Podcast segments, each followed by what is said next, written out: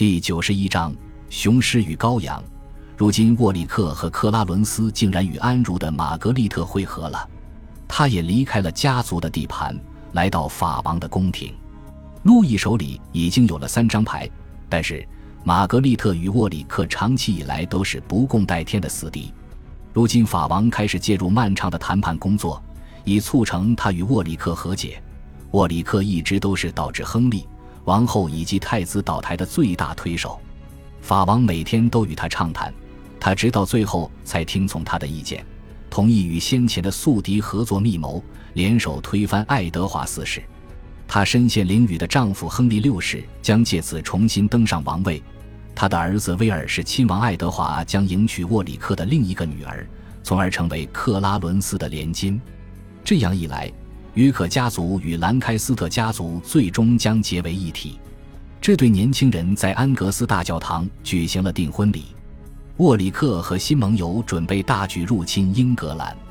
爱德华四世密切地监视沿海地区，但是在一千四百七十年夏天，北方传来消息，有人响应沃里克的事业，也选择起义暴动。爱德华的注意力被迫转向北方，他不得不进兵约克和里彭。他拿不准沃里克的军队将在什么地方登陆，从威尔士到诺森伯兰，任何地方均有可能。他仔细盘算一番后，决定冒一次风险进兵北方。他成功的镇压了约克郡处在萌芽期的起义。九月中旬，正当他在约克逗留期间，有消息传来，沃里克和克拉伦斯已经在德文郡的埃克斯茅斯登陆了。而且他们立马从那里动身前来与他交兵。不管怎么说，国王现在身处一个充满敌意的国度中，事态变得越来越明朗。沃里克在进军途中招募了很多支持者。考文垂的档案显示，克拉伦斯和沃里克的麾下聚集了很多人马。等到他们兵临该城之际，总数已达三万。爱德华离开约克，奔赴诺丁汉，但他的处境依然令人绝望。他派人征召贵族和其他人等前来秦王，但是令他失望的是，赶来的人少得可怜，令他无法与敌人对阵。用档案中的话说，爱德华去了林恩。事实上，他迅速撤退到现在的金斯林，从那里登船驶往低地国家。他几乎无人可遣，无钱可用，他甚至付不起路费，只好脱下身上穿的皮袍子抵路费。最后，他在荷兰登陆，该省总督是他的旧相识。他身处勃艮第公爵领地，而勃艮第则是他的盟友。两年之前，勃艮第娶了他的妹妹，所以公爵也是国王的妹夫。就目前而言，爱德华总算摆脱了他的敌人，终于安然无恙了。伊丽莎白·伍德维尔带着母亲逃到威斯敏斯特大教堂的庇护所里避难。这座庇护所位于大教堂以西的教堂庭院底部，据称这是一幢坚固、昏暗的建筑，能够抵挡敌人的围攻。王后就是在这里生下了一个儿子。沃里克返回伦敦，要将最高权力纳入手中。玛格丽特和他儿子依旧待在法国，等待沃里克将王位还给亨利。于是，这位逊位君主在当了五年囚徒后，被领出了伦敦塔。他身穿一件蓝色天鹅绒的长袍，但他不像一位王公那样把自己收拾得干净利索。在被囚禁期间，他经常引用诗篇中的第七首诗：“神是我的盾牌，他拯救心理正直的人。”如今，上帝果然创造了一个令人始料未及的奇迹。他的行为确实神秘莫测。亨利召集议会开场，约克大主教手拿经文，开始念念有词。被盗的儿女呀，回来吧！然而，如果说亨利再次成为名义上的国王，沃里克也只是一个傀儡般的国主。按照同时代的一位编年史家的说法，亨利只不过是一头戴着王冠的小牛犊，一道墙上的影子。而沃里克为了维护自己的统治，也不得不平衡各派势力的利益关系。他要满足兰开斯特派的支持者，也要满足忠于爱德华四世的约克派。他还得安抚野心勃勃的克拉伦斯，因为后者本来想自己当国王的。这些形形色色的冲突和分裂可不是良政的兆头。不管怎么说，英格兰贵族对这两派势力的主角也逐渐失去了幻想，他们转而投机取巧，只选择支持最强的那一方。玛格丽特·帕斯顿告诉他儿子：“如今这年月，千万不要相信任何贵族的许诺。对于这些人的恩惠，心里一定得有数。如今生死无常，因此一定要小心那些花言巧语。别看他们和你说的天花乱坠。”最终你自己可能倒大霉。很快，命运又一次逆转，让这个本来就已经充满了奇异转折和偶然的故事变得更加复杂起来。在一四四百七十一年初春，勃艮第公爵同意出钱资助爱德华四世进军英格兰。三月十四日，这位流亡君主在约克郡沿海的拉温斯普尔登陆。最初他并不受待见，情况不容乐观。当时的一部史书记载道，郡里几乎无人响应他。霍尔德内斯城里的人不准他入城，只有约克允许他入内，但前提条件是他必须宣布此次归国是要取回父亲约克公爵的头衔，而不是索要英格兰的王冠。在前往唐卡斯特途中，爱德华听说沃里克正在考文垂集结人马，便转而奔赴伦敦。如今，克拉伦斯公爵也背叛了沃里克，投奔自己的哥哥爱德华。由于亨利六世复位，安茹的玛格丽特正打算带着儿子返回英格兰。他可能意识到自己继位的希望已很是渺茫了。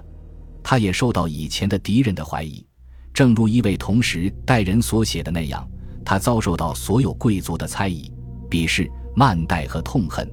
这些人都是亨利的同党。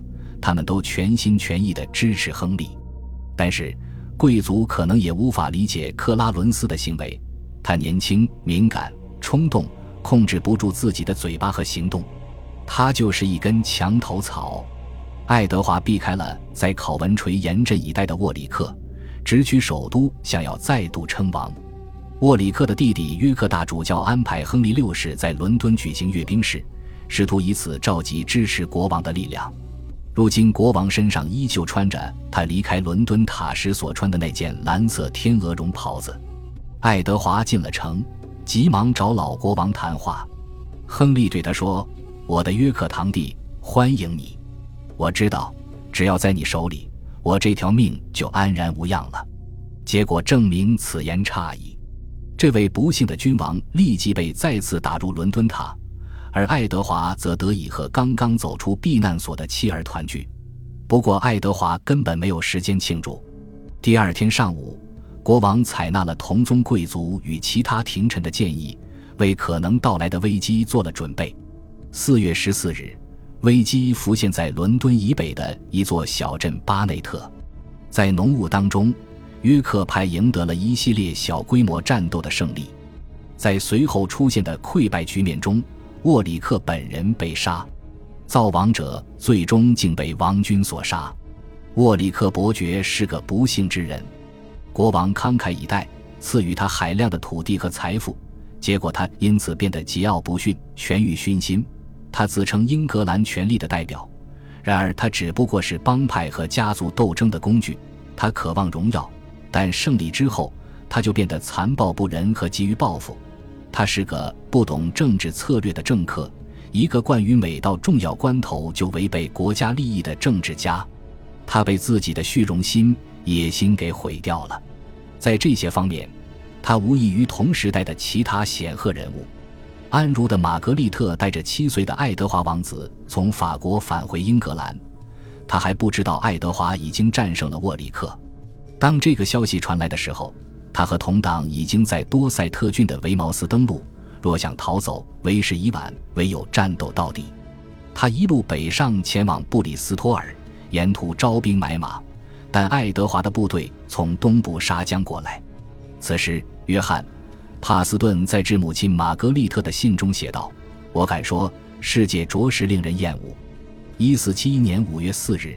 兰开斯特派在格洛斯特郡蒂克斯伯里以南的一片草地上被约克派赶上，在随后发生的混战中，爱德华王子被杀，安茹的玛格丽特被俘。不到三周后，爱德华四世凯旋。他回到伦敦当天，亨利六世就在伦敦塔内被杀。有人说他死于忧郁症，但真相肯定更乏善可陈。他只是被获胜的国王下令杀死了。爱德华不想再由命运来安排这位人质的生活了。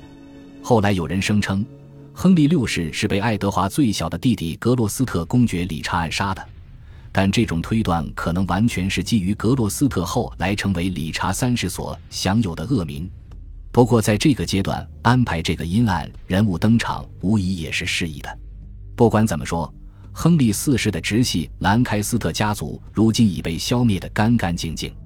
亨利的尸体被人从伦敦塔带到圣保罗大教堂，在那里公开展览，让每个人都能看到。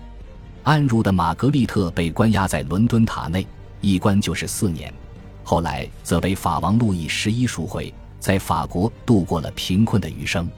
她的整个人生都活在这场吞噬了自己的丈夫和儿子的风暴中。感谢您的收听，喜欢别忘了订阅加关注。主页有更多精彩内容。